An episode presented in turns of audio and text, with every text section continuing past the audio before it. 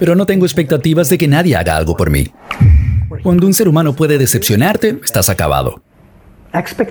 Tener expectativas de otra gente es un juego muy peligroso.